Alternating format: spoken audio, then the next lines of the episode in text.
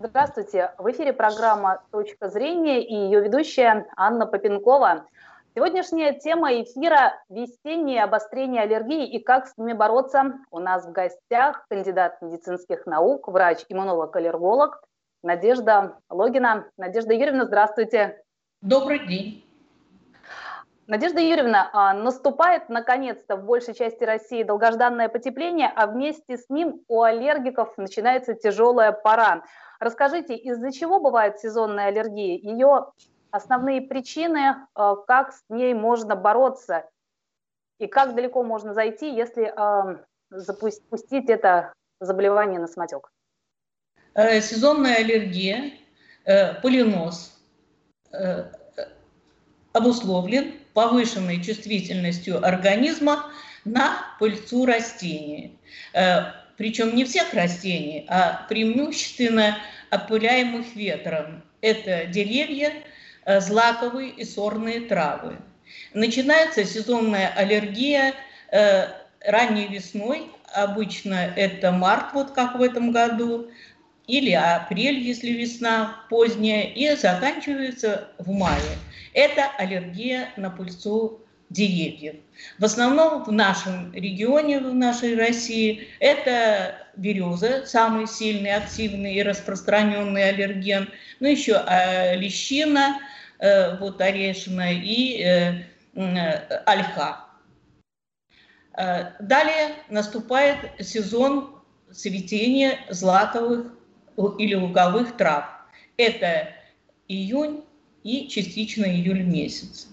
И э, аллергия на полынь, амброзию, особенно в южных регионах нашей страны, это июль и с переходом на теплый сентябрь, а иногда даже октябрь.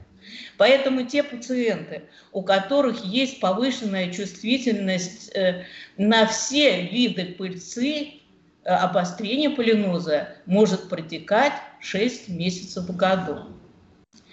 Э, кроме того, аллергия на пыльцу растений может осложняться такими заболеваниями, как перекрестное осложнение, пищевая аллергия. Эта аллергия проявляется круглый год, не только в сезон цветения, на фрукты, овощи, э, травы, которые мы э, употребляем в пищу, за счет того, что эти растения имеют перекрестные общие аминокислоты с пыльцой растений. Поэтому заболевание довольно сложное. Э, полинос считается одним из самых распространенных в мире аллергических заболеваний.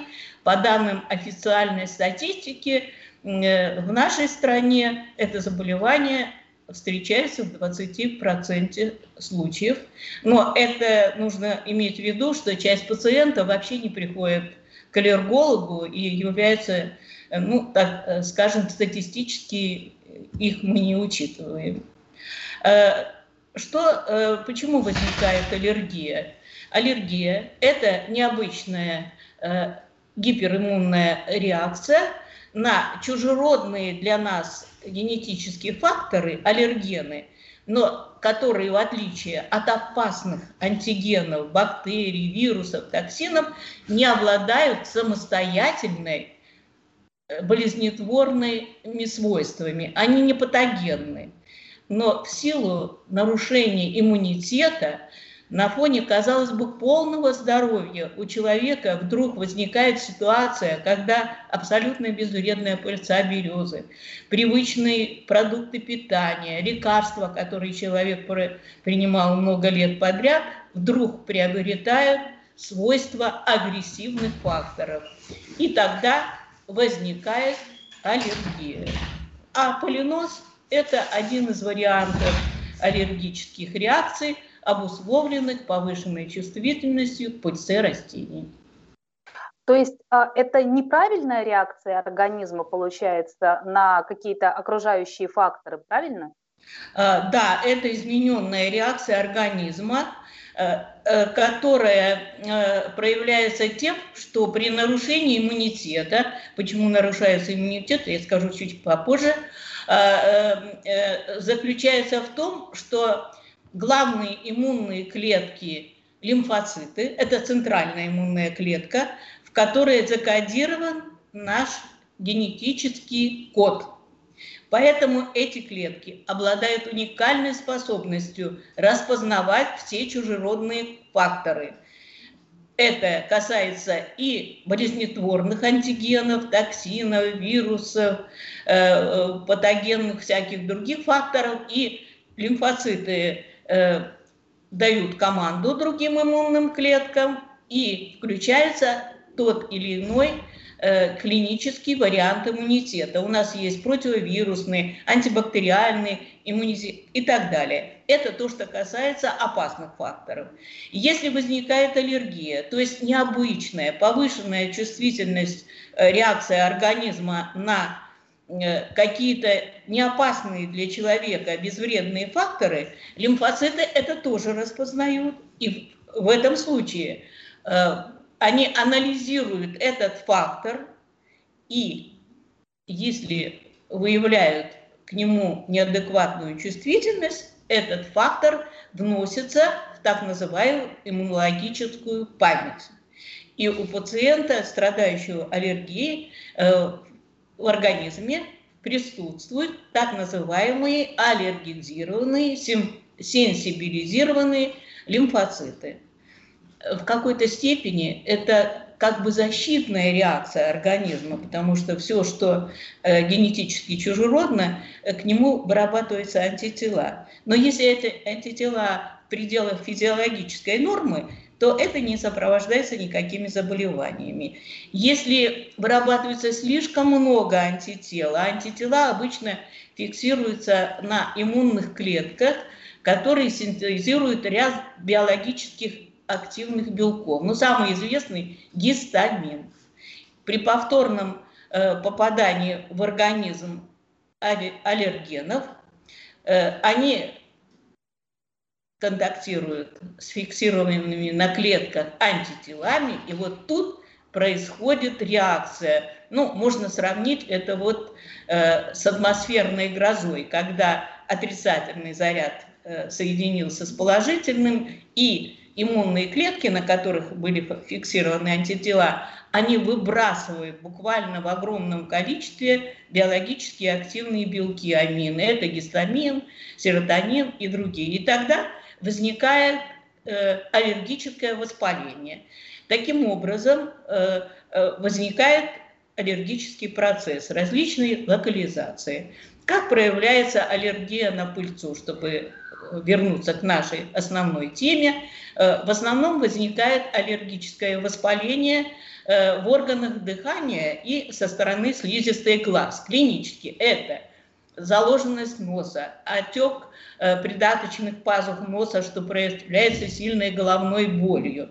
Из носа э, возникают э, обильные слизистые выделения, зуд глаз, э, зуд кожи может быть при попадании пыльцы на кожу.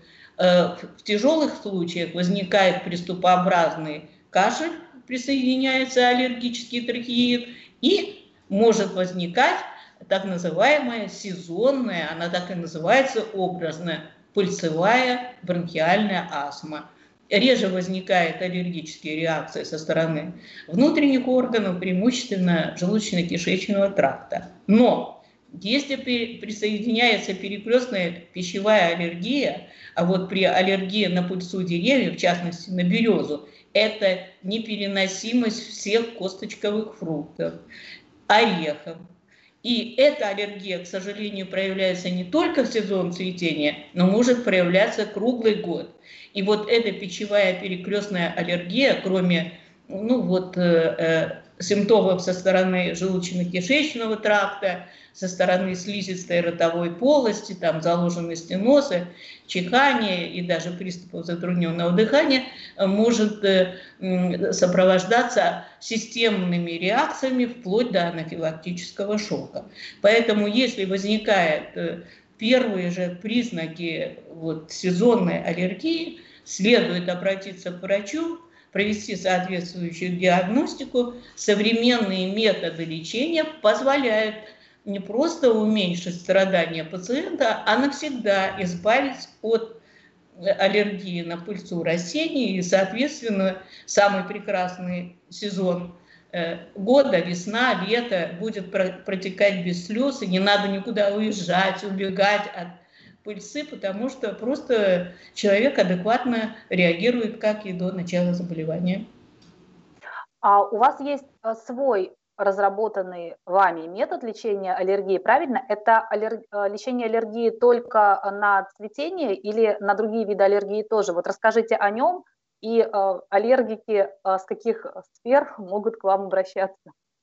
Ну, метод, конечно, разрабатывался не только мной, а коллективом ученых на базе Московской медицинской академии. Я просто руководила лабораторией клинической иммунологии, где мы разрабатывали этот, э, эту методику. Было это еще в прошлом веке, в 70-е годы, поэтому метод достаточно давно используется в лечении практически всех аллергических заболеваний у взрослых и детей после 6 лет. То есть мы лечим э, аллергии органов дыхания. Это круглогодичный аллергический ринит, аллергия на домашних животных, аллергия на бытовую пыль, аллергию на плесень. Это то, что касается органов дыхания, и кроме ринита это все виды бронхиальной астмы, в том числе и так называемая инфекционная аллергическая астма, когда нарушается чувствительность организма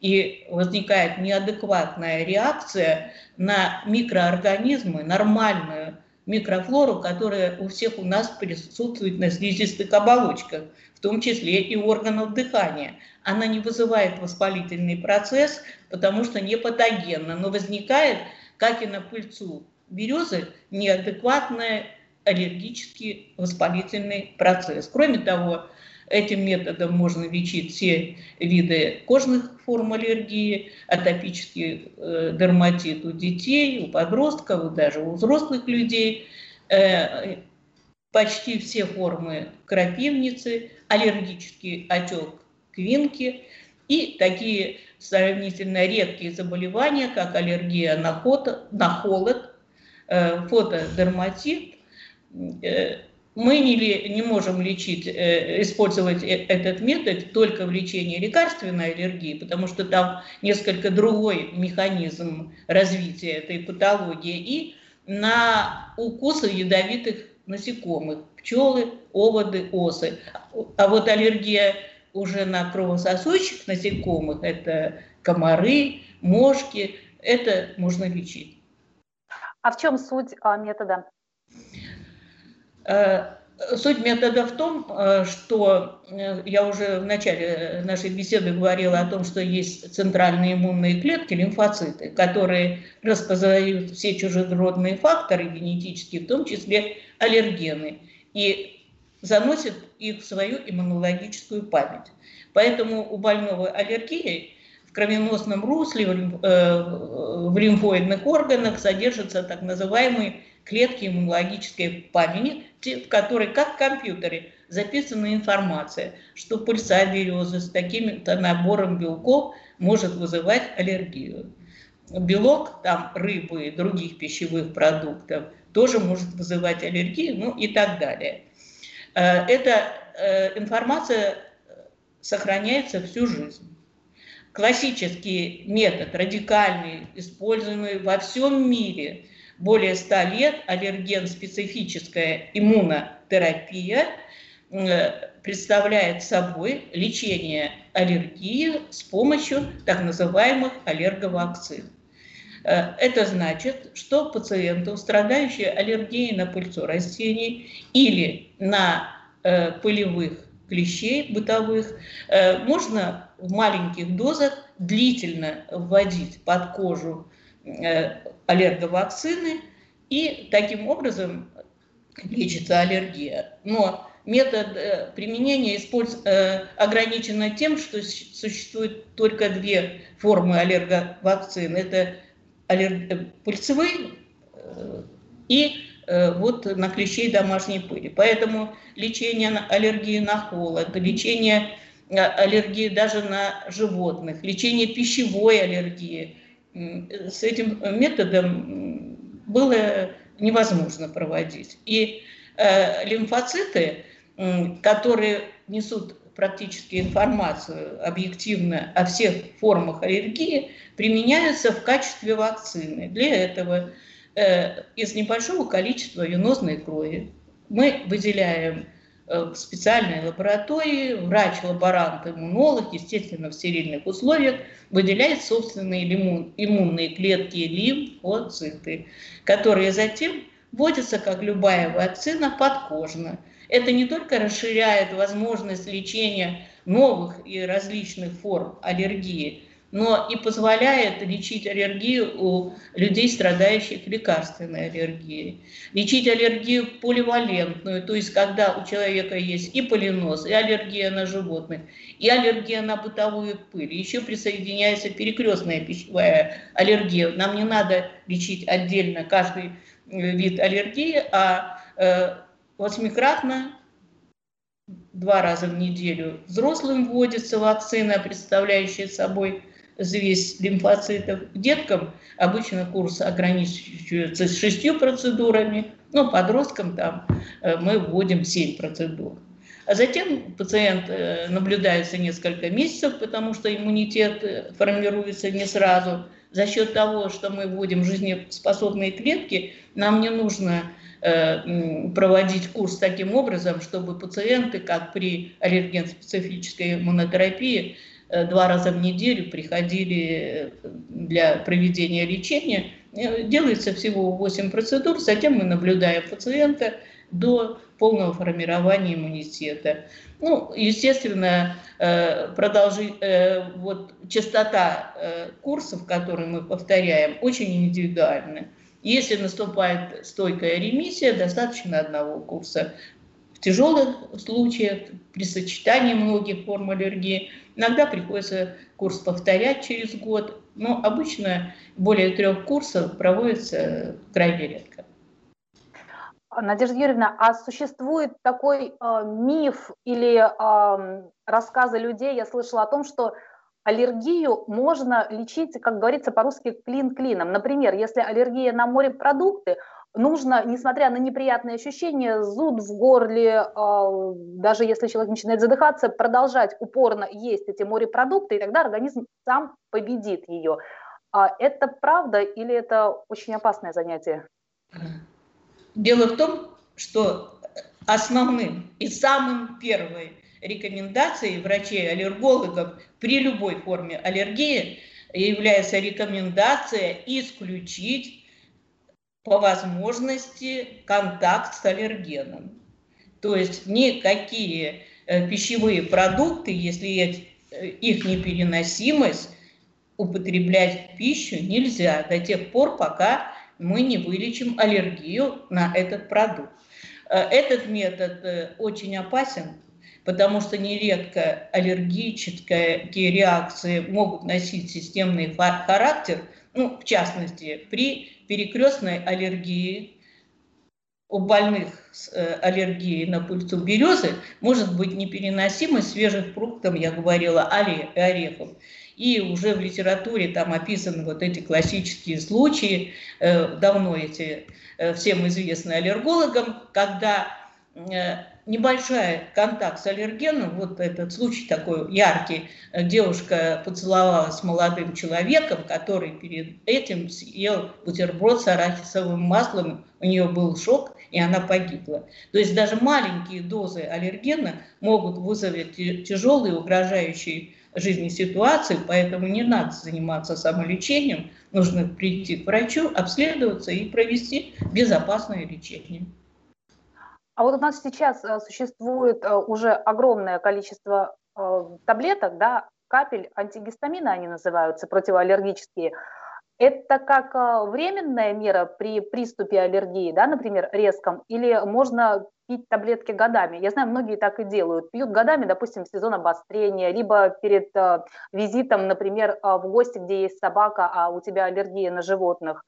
А вот Рекомендуете ли вы употреблять таблетки на постоянной основе? Антигистаминные препараты, кортикостероиды, еще ряд противоаллергических средств э, используются как временная скоропомощная э, рекомендация для купирования или предупреждения острых проявлений аллергии. Ну, естественно, если аллергия э, продолжается полгода в году или вообще постоянно, то препараты приходится регулярно принимать. К сожалению, их э, интенсивность действия со временем снижается, но это не устраняет основную причину нарушения иммунитета, вследствие которого возникла аллергия.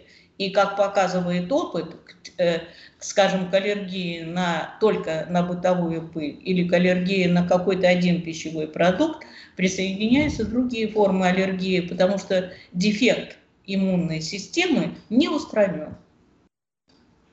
А какие продукты считаются наиболее аллергенными? Есть такое вообще понятие, как вот какая-то группа риска продуктов, э, которые могут э, вызвать аллергию, например?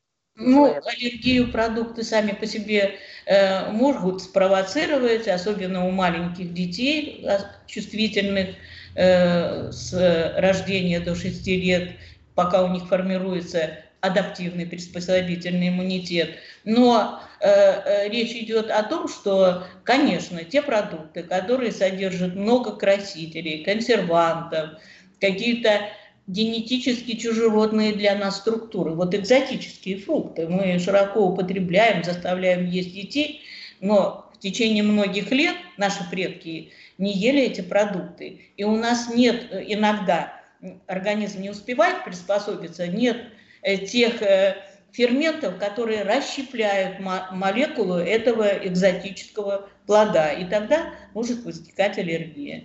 Но, в общем, если уже аллергия возникла, то надо устранять первопричину. А что еще может спровоцировать аллергию у человека, который не страдал, допустим, а, ранее никакими аллергическими а, заболеваниями? Стресс, например, может являться каким-то толчком к появлению аллергии или нет? Аллергические заболевания – это хронические заболевания, как и диабет, э, Э, язвенная болезнь э, и э, гипертония и так далее. Поэтому есть генетическая предрасположенность к этим болезням, которые даже сейчас генетики могут установить. Но это не врожденные патологии, и поэтому возникают они после того, как организм человека подвергается каким-то негативным воздействиям, нарушающим функцию иммунной системы. Э, в течение последних 70-50 э, лет во всем мире э, возник резкий рост аллергических заболеваний. Раньше эта патология встречалась примерно в 4-6% случаев у всех людей земного шара, ну, в зависимости от небольших колебаний. А сейчас это 60-40%. ВОЗ давно уже объявила аллергию человеческие болезни, пандемии, которая, начиная с 70-го года прошлого столетия, э, резко увеличилась во всех странах мира и превратилась в пандемию. Э, это связано с тем, что человек резко поменял среду обитания. Э, поводом и причиной тому явилась быстрая урбанизация общества изменение экологической обстановки во всемирном масштабе, э, появление большого количества э, э, бытовой химии, бытовых приборов, стрессовые ситуации, которые стали сопровождать наши не только ну, при каких-то чрезвычайных ситуациях, но бытовые стрессы. Вот. Дальше некачественные продукты питания, огромное количество мы употребляем и с детства даем детям продуктов питания, которые могут э, провоцировать э, нарушение иммунитета и еще самолечение. Э, употребление противовирусных препаратов, антибиотиков широкого спектра действия, а тем паче иммуномодулятора и может спровоцировать, ну, в том числе и стресс, о котором вы меня спросили, нарушение иммунитета, а уже как вследствие этого возникают аллергические болезни. А в последние годы э, молодеет э, аллергия? То есть э, пациенты да. становятся более молодыми? А, дело в том, что поскольку резко расширилось количество э, нарушений иммунитета, то и возрастные произошли изменения. Раньше считалось это детским заболеванием почти или болезнью молодых до там, 40-30 лет. Сейчас аллергическими заболеваниями подвержены аллергическим болезням все возрасты. У пожилых людей Э, чаще возникает лекарственная аллергия, которая, ну, вообще-то обусловлена большим приемом постоянно каких-то лекарственных препаратов. Но у меня много пациентов, э, которых впервые тот же полинос проявился в возрасте 70 лет. Так что, э, кстати, рост аллергических болезней начался с больших городов. И относительно благополучных слоев населения. То есть те люди, которые могли себе позволить различные э, продукты питания и так далее, и больше были подвержены воздействию лекарственных препаратов, принимали витамины, кстати, э, без всякой на то необходимости. Вот в больших городах начался рост аллергии и распространился. Сейчас нет ни одной страны в мире, где бы не было э, отмечен рост аллергических болезней. А, Надежда Юрьевна, а какие а, первые, какая первая помощь должна быть оказана человеку, если а, у него случился приступ аллергии, например, условно говоря, укусила оса и как это, человек начинает задыхаться, анафилактический шок. А как ему помочь? Потому что а, бывают случаи гибели именно от того, что э, не умеют, не знают, как, как спасти, как действовать в данной ситуации. Ну, к сожалению, провести реанимацию э, вне, э, не имея на это специального обучения, это практически невозможно. Потом не всегда есть в доме анти, или за городом антигистаминные препараты, Поэтому все-таки такая рекомендация, если у человека есть любая форма аллергии, нужно обратиться к врачу, и врач уже решит, какие есть дополнительные угрозы, и, э, соответственно, э, человеку даст рекомендации, обучит, что делать э, в случае возникновения острых аллергических реакций, угрожающих жизни.